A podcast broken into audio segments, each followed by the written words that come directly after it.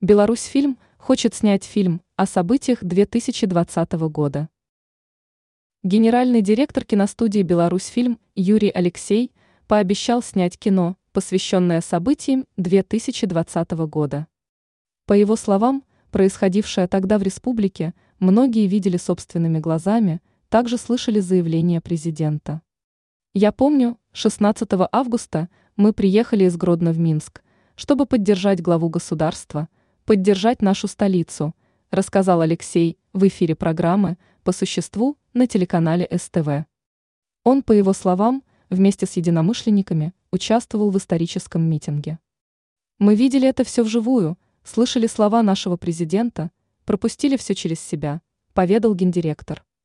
А насчет фильма сказал, что уже сейчас над проектом ведется работа, имеются предложения и задумки.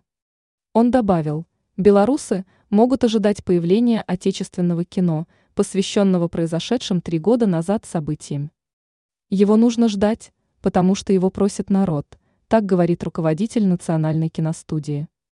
Он заверил соотечественников в том, что фильм будет, а также в своей готовности сформировать рабочую группу из молодежи и более старших людей.